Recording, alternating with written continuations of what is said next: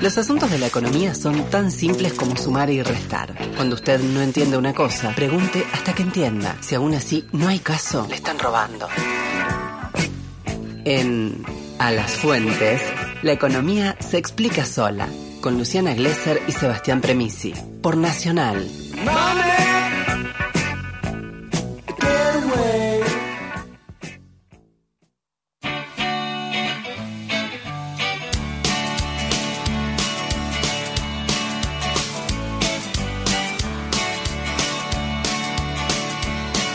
Cuando pasan 28, 28 de las 8, es el momento de presentar, de darle la bienvenida al único economista del mundo mundial a escala planetaria que tiene club de fans propio. De hecho, ahora están reunidas eh, sus fans eh, para escuchar así colectivamente todo lo que tiene para explicarnos hoy Nicolás Ceolla. Hola, buenos días, Nico, ¿cómo estás? ¿Qué tal? Buen día, Lu. Hola, Seba, ¿cómo andan? ¿Cómo van?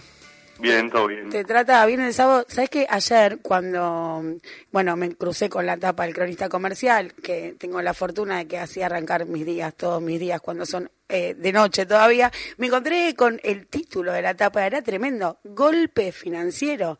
Me reasusté, Nico, me asusté. Sí, eh, un poco arrancaron también ustedes por ahí el, programa, eh, el tema de los diarios financieros y el, chat financiero pasa por la cuestión de la reclasificación de Argentina, en realidad la degradación, ¿no? De mercado emergente a una categoría mucho más baja que es el de standalone o separado o independiente, que básicamente lo que lo que hace es modificar el grado de inversión que tiene nuestro país para la apreciación de un conjunto de, actores de los mercados financieros, en particular eh, la aseguradora y calificadora Morgan Stanley, que es la que hace el índice.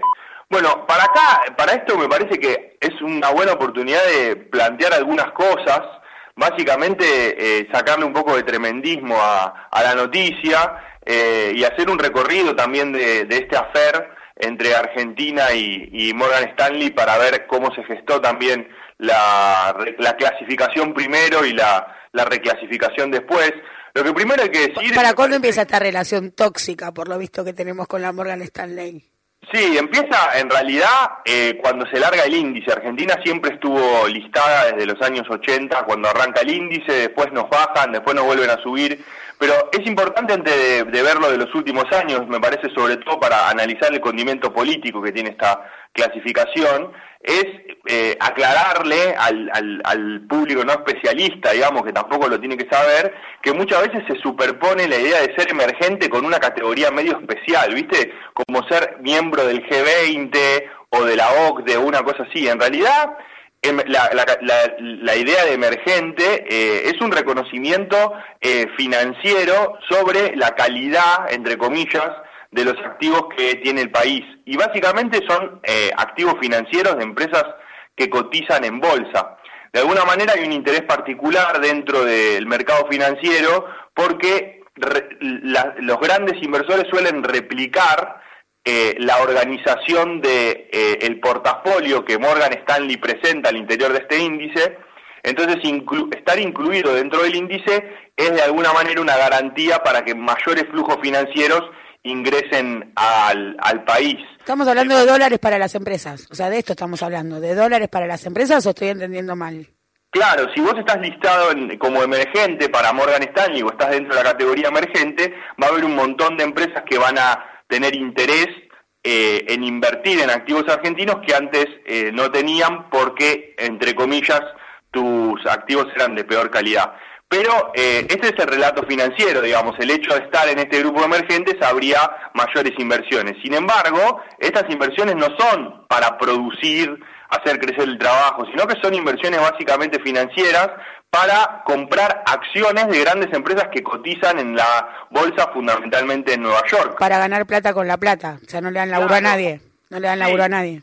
Eh, un grupo reducido además de empresas que son menos de 20, eh, las podríamos contar con los dedos, ¿no? Empresas fundamentalmente bancos, energéticas, eh, empresas de servicios y telecomunicaciones y Techint, son las que cualquiera que se nos venga a la cabeza de las grandes grandes cotizan en, en Wall Street y son las que se vieron más golpeadas por esta reclasificación.